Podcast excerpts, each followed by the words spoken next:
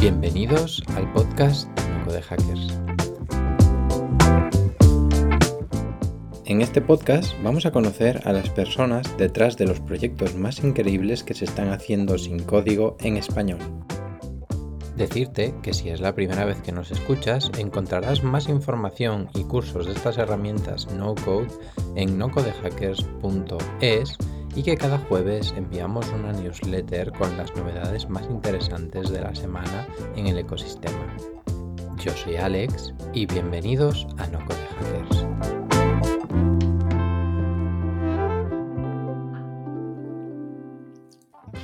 Hoy tenemos la suerte de contar con Pablo Heredia, una de las personas que más están hablando de Babel en castellano y que recientemente se ha unido a AirDev para convertir el desarrollo de aplicaciones en esta herramienta en su trabajo. Es ingeniero en tecnologías industriales y ha recorrido un camino muy interesante para llegar hasta el día de hoy.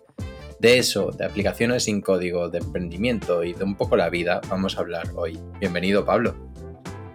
Muchas gracias, Alex, por tenerme en No Code Hackers. Nada, eh, gracias a ti por venir. Eh, sobre todo, me chocó mucho investigando sobre ti, ¿no? Un poco de tu carrera, ¿no? ¿Cómo un ingeniero de tecnología industrial acaba llegando a ser desarrollador de aplicaciones con Babel? Pues dando tumbos, yo creo, yendo de, un curro para otro y siendo, siendo muy curioso. Al final, a mí programar siempre me ha gustado. De hecho, en la carrera las asignaturas de programación fueron seguramente las que más disfruté. Y poco a poco, en, eh, bueno, en un, en un curro, en un trabajo que tuve, en, una startup, que ahora podremos hablar sobre ello, pues eh, fui descubriendo primero Zapier, después Airtable y demás, y, y luego ya creando webs para, para, mi familia, curiosamente, para mi hermana y para mi tío, pues me inicié en el mundo del no-code. Y, combinando todo, eh, acabé llegando a Babel y me di cuenta de que, lo que yo había querido siempre, que era al final poder crear cosas y programar con, con HTML, CSS, JavaScript, igual ya no me hacía falta porque lo tenía todo ahí. Ajá. Ya ves, ¿y cómo son esos primeros pasos en el mundo del, del, emprendimiento? ¿no? Porque sí que es cierto que en la carrera sí que puedes ver algo de programación, pero es más enfocado hacia el mundo industrial, ¿no? Y, ciertos perfiles y que acaban entrando en esa como ruedita del emprendimiento, mundito de, las startups y tal, pero me gustaría eh, que me contaras cómo descubres tú eso.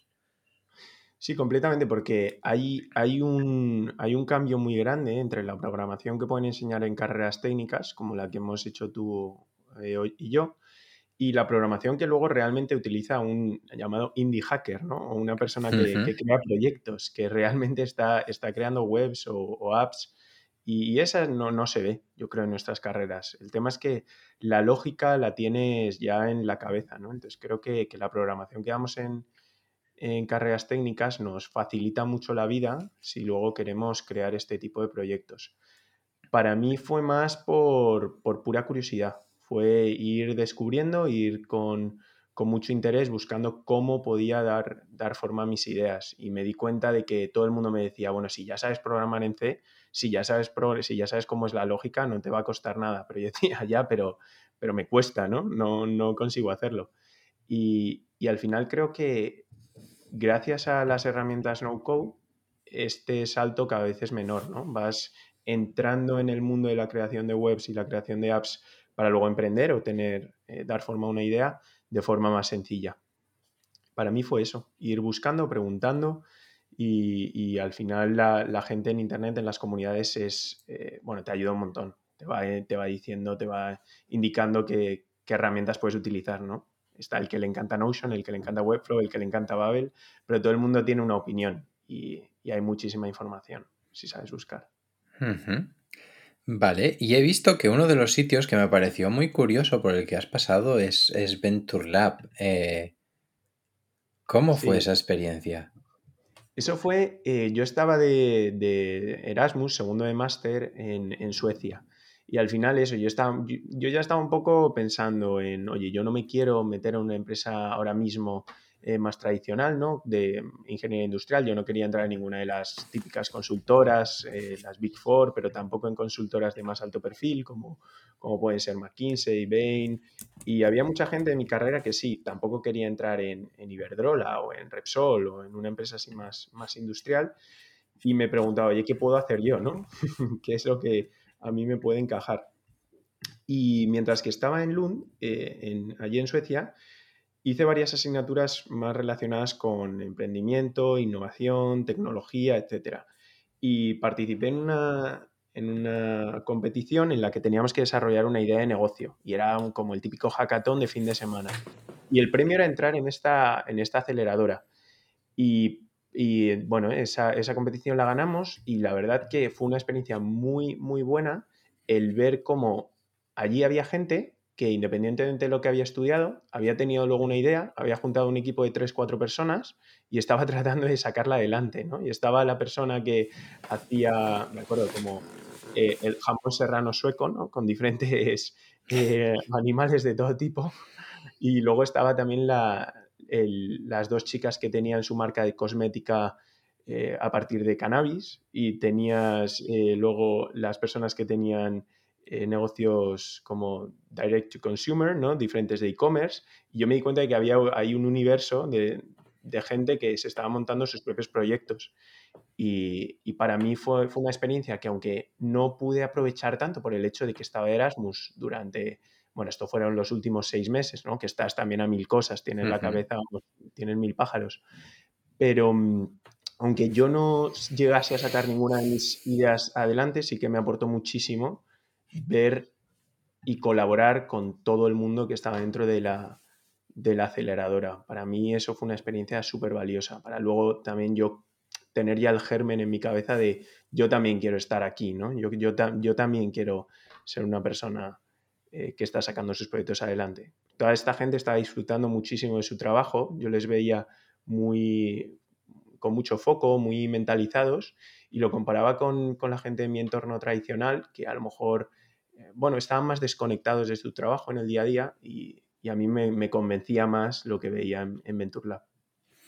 Sí, eso creo que es algo que a, a, mí también me pasa, ¿no? Veo muchos compañeros de promoción que tienen su, su trabajo, pero que como que no les, no les satisface, no les llena, es un trabajo mm, sin más, van allí, hacen el trabajo, etcétera.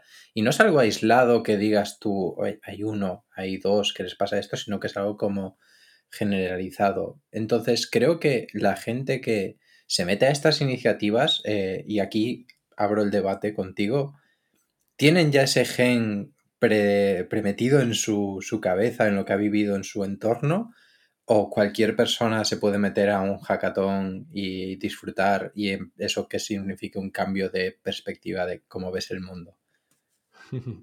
Pues muy buena pregunta. Al final yo creo que también depende muchísimo del entorno, como dices. Creo que en España, por ejemplo, una persona que se mete en un hackathon sin duda ya tiene el germen metido y, y se lo han inculcado, digamos, seguramente además eh, bueno, pues se note mucho más la diferencia con otros países porque, porque no, lo, no lo mamamos desde pequeños. Y en Suecia menos. En Suecia a lo mejor nosotros éramos 80 personas participando en este hackathon y, yo lo que sí que veía es que la calidad de los proyectos, por ejemplo, era mucho menor que en otros hackatones que estaban en España. Por eso, porque por defecto allí potencia mucho más la innovación o el emprendimiento que aquí.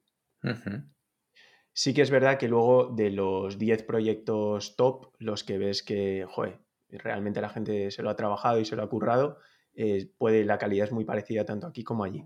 Y ahí sí que es gente que, que, ya, bueno, por lo que te cuentan, por lo que hablan, por cómo lo dicen, sabes que tienen más proyectos en mente o que tienen más proyectos en marcha.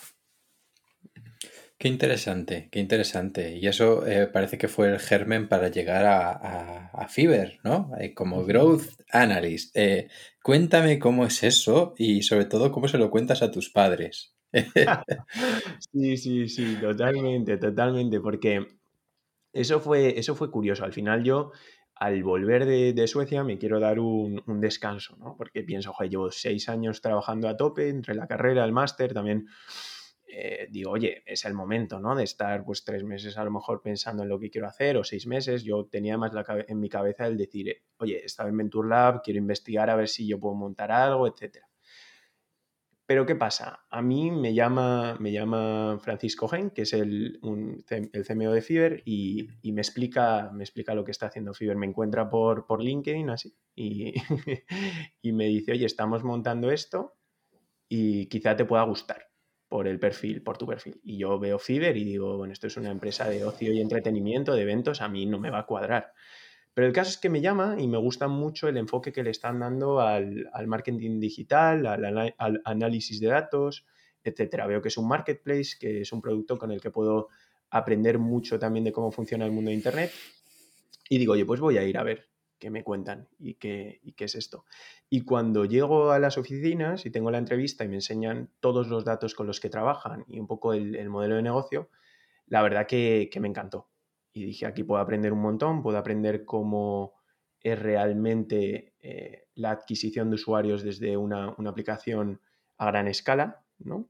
Y puedo aprender del mundo del marketing digital, que es algo de lo que yo no tenía ni idea. Al final, como ingeniero, sabía muchas cosas técnicas, eh, Incluso, bueno, pues veía que podía aprender a programar eh, en un momento dado, pero es verdad que yo de vender y de marketing nunca he tenido ni idea. Y la realidad es que yo sabía, por lo que había visto también a mi alrededor, que es una parte clave, es una parte súper importante cuando vas a mandar un negocio, cuando vas a emprender, cuando vas a tener realmente cualquier producto digital, por pequeño que sea. Y, y la verdad que, bueno, fue una decisión un poco de un día para otro, ¿no? O sea, yo llegué, me acuerdo la llamada, a la semana siguiente tuve la entrevista, dije que sí, eh, y a la siguiente semana ya estaba casi trabajando. Fue algo súper rápido. Y en mi casa, como dices, pensaron que estaba un poco loco, ¿no? Porque pasé de hmm. querer tener tres o seis meses de descanso a de repente eh, ya empezar a trabajar y además un poco con la primera oferta que me había llegado, ¿no? Pero el caso es que a mí me cuadró mucho y yo pensé, bueno, puedo puedo esperar seis meses, puedo, buscar más cosas o puedo tirarme aquí a la piscina, a ver si aprendo, a ver si me gusta y, ya está, ¿no? Que es lo peor que puede pasar. Pero, pero sí, fue una, experiencia, fue una experiencia curiosa. Además, es verdad que Fiverr ahora yo creo que es una empresa muy buena para trabajar hay, una, hay gente muy potente, se aprende mucho, pero es verdad que en el pasado, si tú, si tú buscas en Google, es curioso porque es, fue una empresa un poco polémica ¿no? durante unos años en el mundo startupero español. Y claro, mis padres encontraban las noticias, me acuerdo y me las mandaban, me decían, ¿estás seguro? pero sí, buena experiencia. Qué bueno. ¿Y, cómo fue esa formación intensiva en, marketing? ¿Recurriste simplemente a la formación de tu día a día, de lo que te iban enseñando, o te pusiste a buscar formaciones externas, a aprender en cursos, etcétera? Pues muy buena pregunta. Yo al final, allí, cuando, lo que más aprendí con diferencia fue trabajando. Eh, me, me enseñaron todo, desde cómo montar campañas de Facebook, que te puedes imaginar que un ingeniero de repente dice, ¿qué hace un ingeniero montando campañas de Facebook o Instagram? ¿no? Pero me, tenían una, filosofía muy buena, que es eh, si vas a querer analizar el gasto, eh, performance, optimización de, campañas de todo tipo, ¿no? Eh, vas a querer ver cómo funcionan los canales de adquisición, activación, retención, el típico funnel, ¿no? Pues tienes que entender realmente cómo se crean las campañas, ¿no? Y cómo es el trabajo de una persona que está realizándolas en su día a día. Y, al final yo opino que como más aprendes es practicando. Entonces, aunque yo sí que me compré ciertos libros, no ningún curso, pero, pero varios libros, el que más me gustó, por cierto, el de, el de Luis Díaz del Dedo, el de eh, Growth Hacking, muy bueno. Está muy bien, está muy bien. Es muy buen libro. Eh, como más aprendí con diferencia fue directamente eh, bajando al barro, haciendo campañas de Facebook, de Instagram y tratando de vender. Que al final eh, es cuando me di cuenta de, oye, cuáles son los errores típicos, qué es lo que puedes creer que funciona pero realmente no funciona. Y, oye, cómo puedes hacer un anuncio, ¿no? Y cómo tienes que optimizarlo sin molestar a la gente, realmente enseñando los beneficios de tu producto. Y, Sí, y, teniendo un gasto de marketing eficiente y en, gran, en muchos canales a la vez. Qué pasada, qué pasada. La verdad es que es una, es una maravilla el ir conociendo historias de gente que de repente cambia su trayectoria, eh, se mete a marketing después de seis años de tecnología, pero yo creo que es un mensaje ¿no? que, que intento transmitir de la gente que viene al podcast y es algo que me voy encontrando, que es que la gente que viene al podcast precisamente viene de esos backgrounds diferentes, ¿no? De, oye, sí, yo estudié seis años, pero ahora hago esto que no tiene nada que ver. Sin embargo, siempre encuentras ese nexo conductor o esas experiencias que te han ido llevando por el, camino, ¿no? Creo que, y voy a tirarme un poquito a la piscina, una de esas eh, hitos que te han marcado la vida fue el aprender Babel, ¿no? Sí, sí, sí, ahora mismo sin duda. ¿Y por qué? ¿Por qué deberíamos aprender Babel? bueno, para mí hay, varias razones. Eh, yo creo que hay, un perfil de, de gente, yo, yo lo he visto a mi alrededor constantemente en la carrera, de gente que le gustaría crear cosas, que le gustaría sacar productos, ideas y que piensa que el limitante es la tecnología. Y al final yo lo que me he dado cuenta es que el limitante prácticamente nunca es la tecnología. No tenemos ideas tan complicadas como para que lo difícil sea encontrar un CTO, un, fundador que sea un crack de la programación y las pueda, las pueda montar con nosotros. Eh, lo bueno de Babel es que al final no tiene prácticamente ninguna limitación. Puedes crear cualquier aplicación que se te ocurra y la puedes crear muy rápido y puedes iterar sobre ella y enseñar un prototipo y realmente comprobar si tu idea es suficientemente buena. Porque yo creo que esa es, la clave, ¿no? Eh, poder crear algo y en lugar de contarle una idea, imagínate que tú quieres eh, hacer un marketplace o que quieres, eh, tienes una idea para una aplicación que te parece fantástica para facilitarle la vida a tu madre que es doctora Em, en lugar de contarle la idea, que siempre te van a decir, sí, me parece muy buena idea, esto funcionaría, lo que puedes hacer es hacerte un prototipo en dos o tres días, muy básico, y pedirle que la use. Y para mí eso es un cambio de mentalidad súper potente, porque ya nunca vas a sentir que el limitante para tus ideas es la tecnología, sino que te vas a dar cuenta de que son muchas otras cosas. Es si al usuario realmente le está resolviendo un problema, si el usuario está dispuesto a volver a tu aplicación para seguir usándola, cuáles son los competidores que hay en el mercado que ya están haciendo lo que tú haces y lo que pasa es que no has buscado lo suficiente en Google para encontrarlos. Son todas esas cosas que al principio obvias, ¿no? Porque tienes ese limitante que crees que existe, que es la tecnología. Y para mí, Babel lo potente es eso, que realmente no tienes que hacer una web eh, súper bonita, no tienes que hacer una, web que siempre sea un, directorio, ¿no? Como, como con otras herramientas. Puedes crear lo que quieras y puedes comprobar si tu idea realmente es buena o no. Para mí eso, es lo que es alucinante. Mm, sí, es que es un mensaje que compartimos tanto desde Minimum Run como desde Noco de Hackers como yo a nivel personal, ¿no? Creo que precisamente estas herramientas es lo que eh, consiguen, ¿no? Que ya no hablamos de PowerPoints, hablamos de aplicaciones sencillitas, probablemente como dices, ¿no? Aunque nos meteremos después en cuánto de complejas pueden llegar a ser, pero son aplicaciones reales con usuarios reales, con comportamientos reales y que reducen infinito la incertidumbre que te puedes eh, encontrar en otras eh, propuestas. Así que para mí eso es la verdadera revolución. Creo que lo has contado de una manera que está genial, pero creo que también hay que saber por dónde empezar con Babel. ¿Cómo empezaste tú? Sí, completamente. Al final, bueno, puede intimidar, ¿no? Es como realmente empezar con, programación desde el principio, ¿no? Porque al final no, tienes unas plantillas tan predefinidas como puedes tener con, Squarespace o con, WordPress, no tienes eh, unos tutoriales, por ejemplo, en español que sean buenos. Ahora yo estoy trabajando en eso, pero no, cuando yo empecé no, no había nada, ¿no? Y, puede, puede intimidar. Yo lo que hice y recomiendo siempre eh, son las lecciones primeras que te da Babel, ¿no? que es como una hora más o menos, son 12 lecciones muy simples y aunque con eso no vas a poder crear una aplicación para nada, te da una idea de cómo funciona. Y a partir de ahí hay un montón de recursos, prácticamente todos en inglés, eso sí, que, se pueden utilizar. Está YouTube. Creo que lo, mejor es intentar construir tú la aplicación que tienes en mente. Es verdad que sin una aplicación en la cabeza que, es, que, quieras, que quieras crear, es más difícil aprender porque no sabes muy bien por qué camino ir. Pero si tienes una, aplicación, imagínate que sabes que quieres hacer algo, algo parecido a eh, Fiverr para un marketplace de freelancers o que quieres hacer algo parecido a eh, Product Hunt o lo que sea, pues puedes empezar a hacerlo y ir buscando continuamente en YouTube, oye, ¿cómo se hace esto? ¿Cómo se hace esto otro? Y al final casi siempre hay vídeos de, gente que lo está que lo está tratando de resolver. O sea,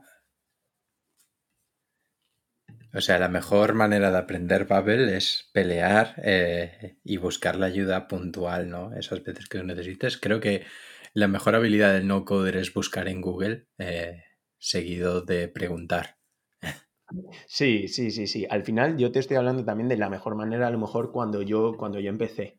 ¿No? Porque es verdad que ahora cada vez va habiendo más recursos estructurados, que es un poco también lo que, lo que nosotros estamos intentando hacer con nuestros cursos. Es, oye, no tienes que estar peleándote en YouTube como hice yo, que, a ver, yo si tienes mucho tiempo libre y muchas ganas, eh, bueno, es, una forma y, al final también tienes ese aprendizaje, ¿no? De estar pegándote contra una pared, que al final es un aprendizaje que, joder, luego cuando ya realmente sabes programar has pasado por un camino muy, con muchísimos giros, ¿no? Y, tienes también todo eso en la cabeza.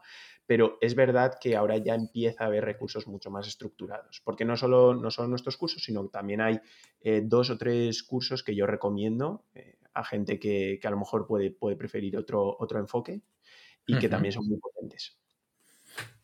Perfecto. Pues antes de meternos en formación y seguir más en Babel, me gustaría que hiciéramos una pequeña reflexión acerca de tu situación actual. O sea, estás trabajando en algo que no existía hace, iba a decir dos años en la pregunta original del guion, pero yo creo que hace un año no existía esta profesión.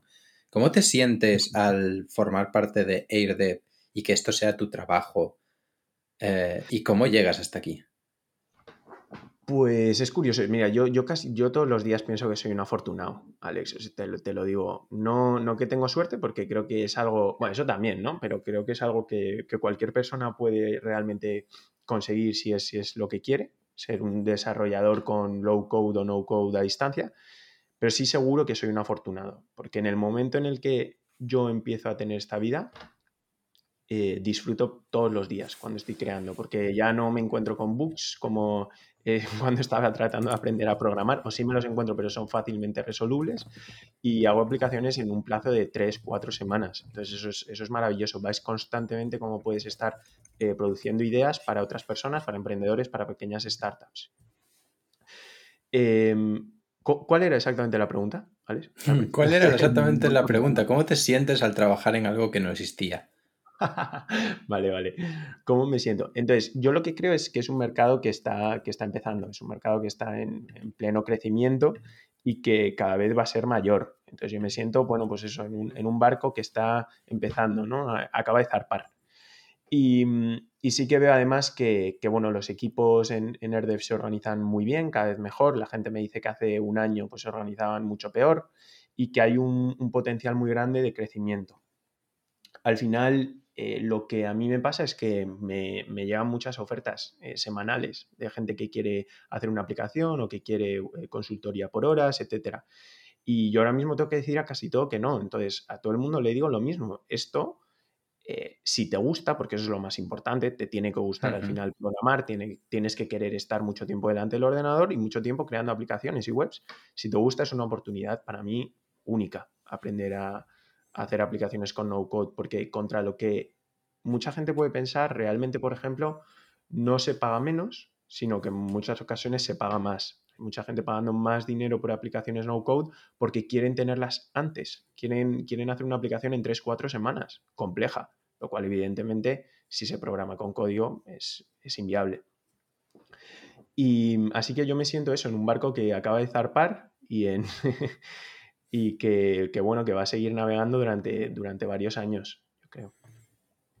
Qué bueno, qué bueno. ¿Y qué tipo de aplicaciones hacéis en AirDev con Babel? Eh, ¿Qué es lo que más soléis hacer?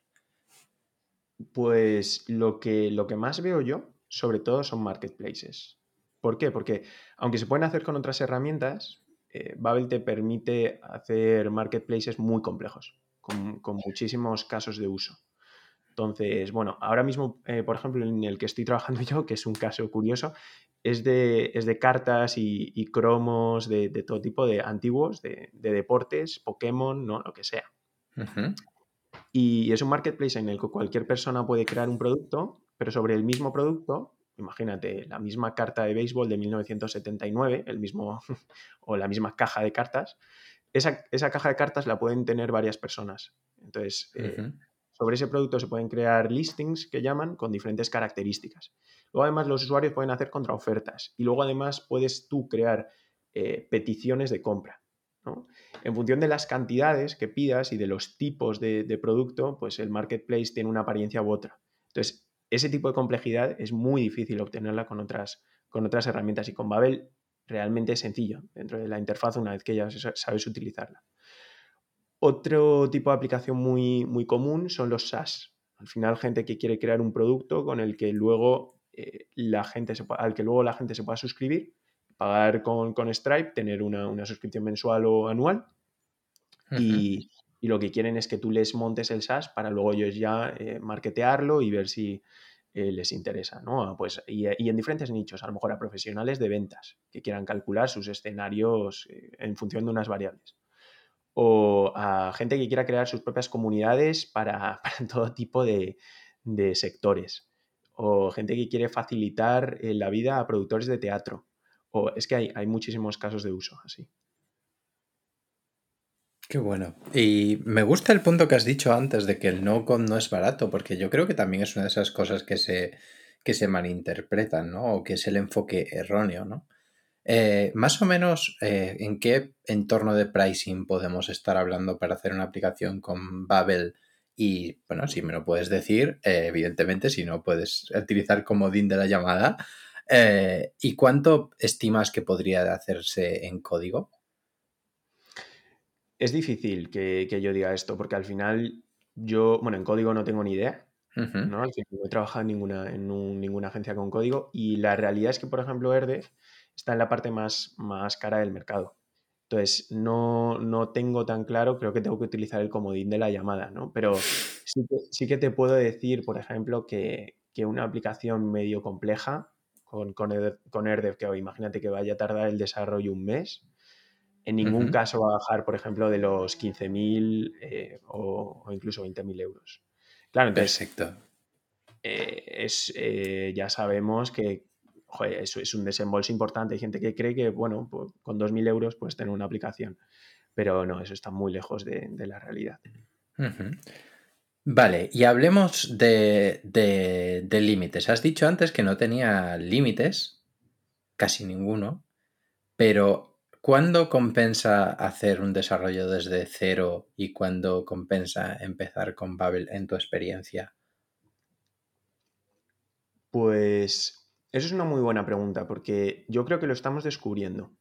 Eh, hoy, hoy veía, por ejemplo, en Twitter a un, Chris, que es un desarrollador de Babel eh, alemán, que está tratando de hacer eh, el Stack Overflow del, no-code, ¿no? Stack Overflow, bueno, para los oyentes no es la, es la típica web en la que puedes tratar de, bueno, puedes encontrar la respuesta a todas las dudas de programación en todos los lenguajes, ¿no? Y es, un foro súper colaborativo, muy famoso. Y él está tratando de hacerlo, además incorporando GPT-3 con, inteligencia artificial para, Notion, para Zapier y para Airtable en la primera versión. Y estaba hablando de que va a tener dentro de poco, eh, me parece que era como un, un millón de, datos en su base de datos. Estaba preguntando, oye, ¿alguien, ¿alguien ha tenido que tirar búsquedas a esta base de datos con, con Babel? Porque, porque no es si me, va, si me va a producir problemas. Y ya tiene respuestas de gente que dice que está trabajando constantemente con 300.000 filas, con 400.000 filas y que, y que ningún problema. Sí que es verdad que no es lo mismo si esas búsquedas las están haciendo 100 personas, que si las están haciendo 1000, que si las están haciendo 10.000. Y creo que ahí todavía no lo sabemos, porque no hay, no hay aplicaciones eh, no code con suficiente adopción como, como, para que estemos viendo esos problemas de, de, performance, de rendimiento. Yo no creo que vaya, que vaya a ser un rendimiento comparable al de una aplicación hecha puramente con código. Creo que en el momento en el que tienes una base de usuarios muy grande y que tienes que, realmente un segundo, dos segundos o tres segundos de diferencia, eh, pues marca la diferencia, valga la redundancia, que la gente va a exigir de ti ese nivel de rendimiento, tienes que pasar a código seguramente. El tema es que cuando yo creo que cuando tienes mil o diez mil usuarios y te están haciendo esas búsquedas y realmente quieren utilizar tu aplicación, es genial, ¿no? Bueno, pues contratas un equipo de desarrolladores y haces la aplicación con código. Y si te hacen falta cuatro, si te hacen falta seis, si te hacen falta diez o un equipo completo, seguramente sea mucho más fácil para encontrar, encontrar para ti, por ejemplo, financiación que si no tuvieses hecha la aplicación sin código y ya probado que la gente la quiere utilizar. Entonces, creo que todavía no están para nada en, en la misma página. Creo que para prototipos básicos sí, no hay diferencia perceptible pero, pero en cuanto la gente eh, ya empieza a utilizarla con un, con un nivel de uso más alto, aunque todavía no tenemos pruebas fehacientes porque no existen muchos ejemplos, yo no creo que, el rendimiento sea igual. Pero no creo tampoco que sea un problema.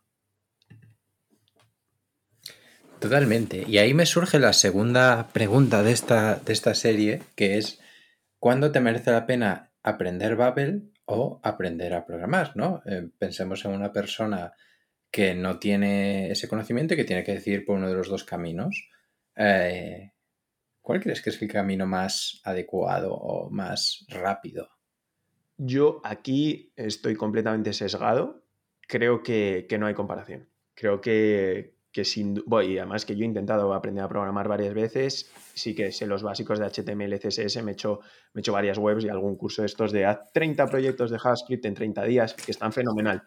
Pero eh, las aplicaciones que puedes hacer con JavaScript cuando llevas dos o tres, eh, con HTML, CSS, JavaScript, cuando llevas tres, cuatro meses eh, programando, o incluso seis, las puedes hacer en un día con Babel. O sea, la diferencia es así de, de radical, porque en hacer una to-do list o en hacer una aplicación del tiempo con Babel es que tardas menos de una hora, no tardas nada. Es muy, muy intuitivo. Para mí no son sustitutivos. Yo, por ejemplo, a prácticamente todas mis aplicaciones de Babel les inyecto algo de código para situaciones particulares. Eh, también tienes la posibilidad de desarrollar plugins y, yo he desarrollado algún plugin para mis aplicaciones y es, es relativamente sencillo, pero tienes que saber JavaScript. Creo que no son sustitutivos y que Babel es un puente fenomenal para entender cómo funciona realmente una aplicación y después, si quieres, aprender código. Yo empezaría con Babel porque es muchísimo más divertido. Realmente vas a tener productos, vas a tener aplicaciones reales mucho más rápido, ¿no? Y, y, te motiva. Dices, ah, pues ahora quiero tener más personalización, ahora quiero que mi aplicación vaya más rápido, ahora quiero a lo mejor hacerlo desde cero genial. Entonces ahí aprendes a programar, pero ya has hecho proyectos reales, ya tienes eh, ese gusanillo, ¿no? Ya dices, ah, vale, esto es a lo que voy a llegar en un momento dado. Hmm.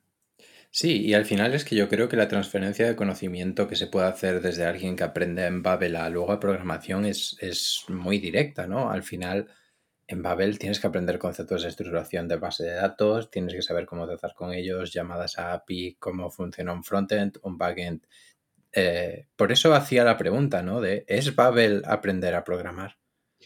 Para mí, para mí, mm, realmente es parecido, porque además no deja de ser otra abstracción. Al final Babel está construido sobre JavaScript y Node.js y, y se ve cuando en muchos casos, ¿no? Si tú sabes, sabes programar con JavaScript y estás utilizando Babel, reconoces realmente, serías capaz de escribir el código que está generando la aplicación. Eso es lo curioso. Entonces, al final, simplemente te está facilitando la vida, te está haciendo que, lo programes de forma mucho más rápida. Si no tienes ni idea de código y no quieres aprender nunca, no tienes por qué aprenderlo. Pero si luego te interesa, vas a reconocer en el código que escribes y en el que aprendes muchas de las cosas que hacías con Babel. Qué interesante, qué interesante. Y ahora entramos en esa última parte del podcast de formación. Eh, Acabáis de lanzar un curso con Kiran eh, sobre Podia en inglés. Yo estoy dentro, es un curso que está genial y que lo estoy utilizando para aprender Babel. Pero creo que, aunque hemos dado algunas claves, eh, ¿por qué te metes a hacer formación? Sí, muy buena, muy, muy, buena pregunta también. A ver, a mí siempre me ha gustado, me ha gustado enseñar desde, desde pequeño. Yo, el primer curro que tuve, ¿no? Eh, fue a los 14 años eh, porque era profe de mates para niños más pequeños. Y yo ya tenía, a mí siempre me han encantado las matemáticas, es la asignatura que más me gustaba. De hecho, eh, a veces los alumnos me pedían que les diese clase de otras cosas y yo decía, no, yo paso, jamás quise dar clase de nada que no fuese mates, ¿no? Pero, mm, pero siempre he tenido esas ganas de, enseñar y creo además que facilita mucho que aprendas tú mismo, ¿no? Yo eh, siempre lo digo, lo que mejor eh, se, me da son las mates de, segundo y primer bachillerato, ¿no? Ya en mi vida, para siempre. Las he enseñado tantas veces que me sé todos los recovecos, ¿no? Todos los problemas y he tenido que plantear yo ejercicios, etc. Entonces, al final creo que es un... te permite tanto crear relaciones chulas con, otra gente a la que mentorizas, como también fortalecer muchísimo tu conocimiento, ¿no? Entonces, a mí eh, enseñar me parece algo súper, súper, súper que te aporta muchísimo. Em, y luego, por otra parte, yo siempre he querido lanzar un producto digital. Entonces, eh, hay mil tipos de productos digitales, ¿no? Y en mi cabeza inicialmente estaba el, crear una aplicación y que mucha gente la utilizase y después monetizarla. Pero, pero bueno, poco a poco, eh, al final, a base de escribir sobre Babel, a base de ver que a la gente le interesaba la información que yo compartía, etcétera, también me planteé, oye, ¿por qué no mi primer producto digital como tal es un curso. Si yo he enseñado durante muchísimos años, eh, no, no esto, matemáticas, ¿no? Pero al final tienes un poco esa pedagogía o esa, forma de, transmitir a otra gente lo que, lo que tú ya sabes. Y dije, venga, pues vamos a la piscina. Hablé con, hablé con Kiran, eh, que es eh, mi socio, que bueno, es un crack de Babel, es, un tío que ha hecho más de 10 aplicaciones diferentes con Babel, algunas un fiasco y otras, otras que realmente la gente utiliza y que son muy curiosas. Y, estábamos en la misma página y dijimos, oye, pues vamos a, montar el curso, ¿no? Nos aportábamos los dos, que creo que eso es muy importante dentro de, un equipo al final. Él tenía una audiencia mucho más grande y más credibilidad, sin duda en ese momento, ¿no? Más experiencia. Y yo, ojo, pues yo tenía más tiempo, que creo que es importante, ¿no? Muchas ganas y también, bueno, un, aporte un poco fresco de, eh, había aprendido eh, quizá con, con las más nuevas metodologías, ¿no? Menos con prueba y error, sino más eh, pues mirándome todo tipo de cursos y todo tipo de vídeos que existen en, Internet. Y además tenía eh, otro método de adquisición de, gente que, era, eran mis newsletters, donde escribía sobre Babel. Precisamente, vamos a hablar de esas newsletters y perdona que, te corte porque creo que han jugado un punto eh, trascendental en el éxito de este curso, ¿no? Sobre todo porque es un caso muy interesante porque os habéis juntado Kiran, que tiene ya una audiencia bastante grande en, redes, ¿no? Y tú que tenías esa audiencia, eh, ¿cuánto crees que esa, tener esa audiencia os ha ayudado a lanzar el curso y a después difundirlo? Muchísimo, muchísimo, realmente. Pero no solamente, es curioso porque no es el hecho de tener seguidores en Twitter o yo tener Em, suscriptores en la newsletter, etcétera. Es más el hecho de haber interactuado frecuentemente y con interacciones de calidad con, e, esta gente. Primero, para entender un poco la necesidad, ¿no? Lo que la gente quería. Y, segundo, porque al final es eso. los seguidores es un, número. Eso no vale para nada. Pero las relaciones que tienes personales hacen que la gente ya sepa un poco qué puede esperar del curso. Ya conoce tu forma de, explicar las cosas, conoce tu forma de enseñar, sabe, además, eh, entiende que, no, no, estás dispuesto a lanzar un producto de, baja calidad, entonces que lo que compren va a ser bueno. Hay, hay un cierto, eh, no sé cómo se dice en, español, ¿no? pero como accountability, que la gente eh, espera algo de ti y tú ya solo por eso vas a hacer el producto mejor. Y creo que, que es por, ha sido ha sido súper clave. Si hubiésemos lanzado un producto sin audiencia, por muy bueno que hubiese sido el curso, eh, no habría tenido ni, un cuarto, ni un décimo del éxito que, que ha tenido. Súper importante. Para mí, aparte de, eso, también es verdad que escribiendo las newsletters me he ido dando cuenta de lo que a la gente más le interesaba, más le preocupaba con Babel. Al final, quien te escribe un correo, que es de las mejores cosas, tú lo sabrás, de escribir una newsletter, cuando te llega un correo de alguien agradecido que te dice, pues me he leído, a mí me llegaba alguno que me decía, me he leído las nueve seguidas ediciones que hay hasta ahora. Y muchísimas gracias, me ha encantado. Y lo que más me ha gustado es esto, esto y esto. Y puedes escribir sobre esto otro. Y yo decía, joder, esto es impagable, ¿no? Porque ya tienes, a veces piensas que todo el mundo tiene tus mismas inquietudes o tus mismas dudas o que le cuesta lo mismo que a ti con Babel y para nada. Tienes que preguntar, tienes que hablar con tus suscriptores, tienes que hablar con tus seguidores. Justo, y voy a, voy a hacer un poco como Molpe de más que startups y hacer un poquito de consultoría gratis en el podcast, pero es que es un tema que me está interesando mucho y sobre el que estoy leyendo últimamente, ¿no? Que es el punto ciego del experto, ¿no? Eh, no es lo mismo cuando eres un experto y todo te parece obvio que cuando eres una persona que se está enfrentando por primera vez a, ese aprendizaje, ¿no? Entonces, ¿cómo hacéis vosotros o tú para afrontar esa situación y ponerte en la perspectiva de una persona que no tiene ese background o no tiene esos conocimientos. Completamente, completamente cierto. Eh, bueno, creo que lo bueno que tengo yo realmente es que hace nada estaba ahí. Es verdad que yo ya tenía un perfil técnico, entonces muchas veces me lo tengo que recordar, ¿no? Porque a pesar de que yo aprendí eh, Babel hace menos de un año, realmente que es que me parece mentira, pero sí, yo empecé a utilizar la herramienta hace menos de un año, mm, yo ya tenía ese, yo ya sabía programar, ¿no? Yo ya sabía cómo funcionaba una base de datos, etc. Lo que, lo que trato de hacer es eh, muchas veces enseñarle el vídeo a gente. Enseñar el vídeo a uno, dos, tres personas y, preguntarle, oye, ¿se entiende? ¿Qué crees que me estoy saltando aquí? ¿no? El tema es que eh, es difícil realmente encontrar gente que esté en ese punto de aprendizaje al que tú quieres, eh, digamos, enseñar, ¿no? O, para el que el vídeo esté, está más dirigido y, gente además que, que tenga un feedback de calidad. Pero bueno, ya tengo dos o tres personas a las que suelo, a las que suelo recurrir. Seguramente es un punto de mejora, de todas formas. A mí me gustaría saber cómo, cómo lo hacen otros creadores y cómo, cómo se puede hacer esto mejor. Y, y, ya para ir terminando, ¿os habréis enfrentado al drama de, oye, la gente compra el curso muy bien, me apoyan, genial, maravilloso, pero ¿la gente hace realmente el curso? ¿Qué estáis haciendo para, para fomentar eso? Sí, totalmente. De hecho, bueno, hay, hay, una cosa que a mí me encanta, que es que uno de los productos de Kiran se llama Community Copilot y sirve precisamente para activar comunidades, ¿no? Para eh, que te des cuenta un poco de qué miembros de tu comunidad son más activos, qué miembros de tu comunidad son menos activos, en Slack y ahora en, en Circle también, pero yo, yo solo utilizo Slack, y interactuar con ellos, ¿no? Para premiar un poco a los más activos y para darles un toque a los menos activos y decir, oye, ¿qué pasa? ¿no? Ese toque es más un toque para ti mismo, de qué estoy haciendo mal. Explícamelo para que pueda mejorar. Y, un poco esa filosofía que él tiene de tratar de hacer que las comunidades online sean los más, lo más activas o, aportar el máximo a los miembros que hay dentro, lo tenemos también para dentro del curso.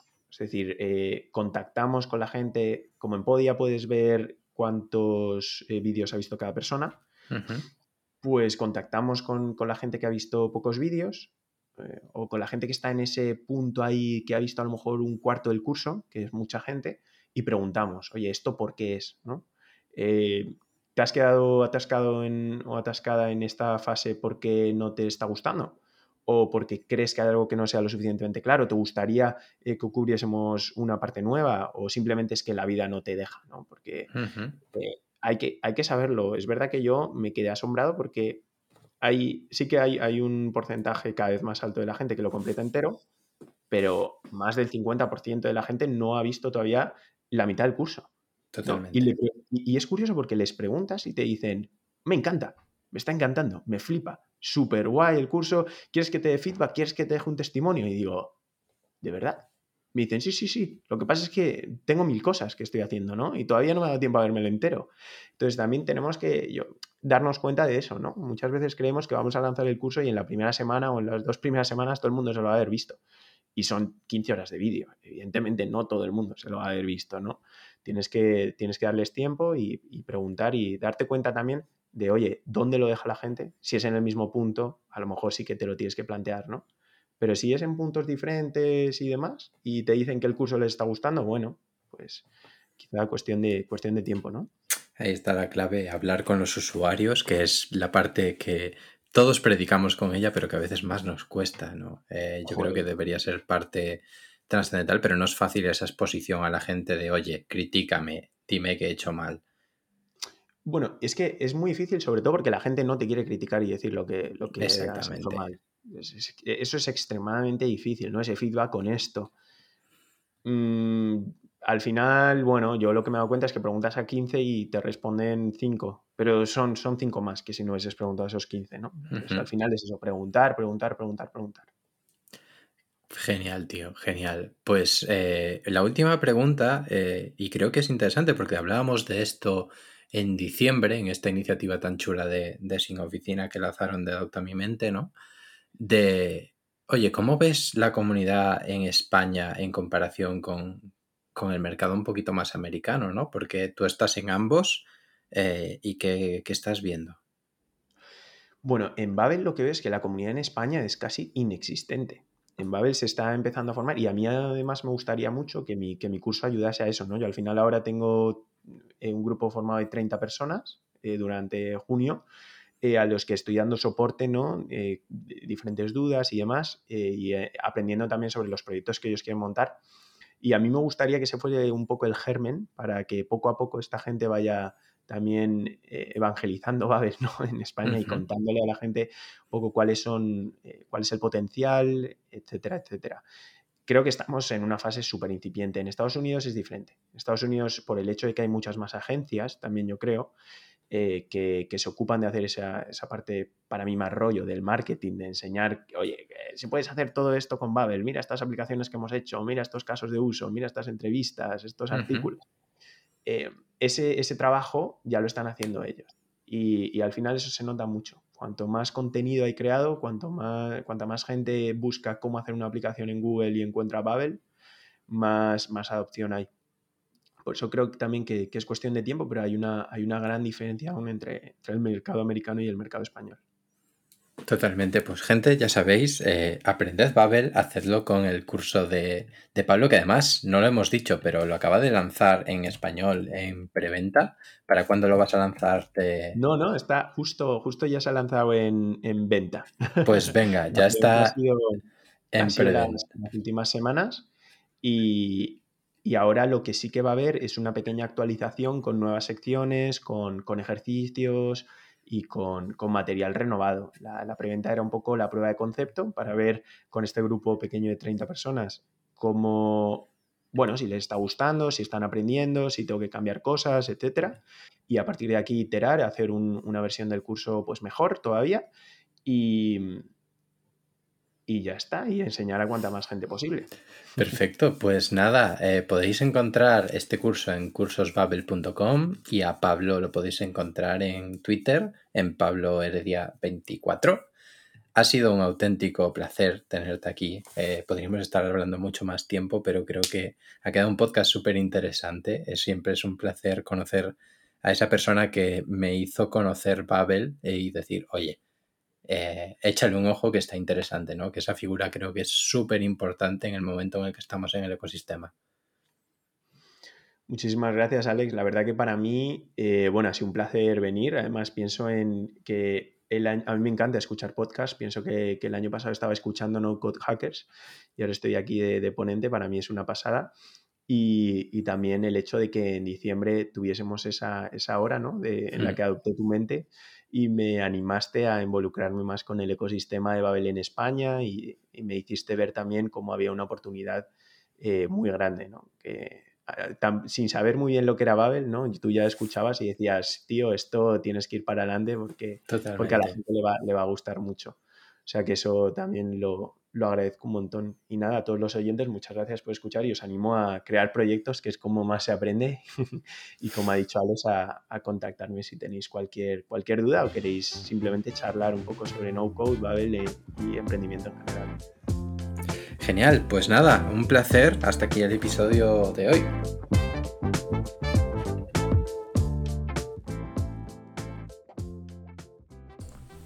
Hasta aquí el episodio de hoy con Pablo Heredia en el que hemos hablado de Babel, de emprendimiento, de crear sin código y de un montón de cosas interesantes.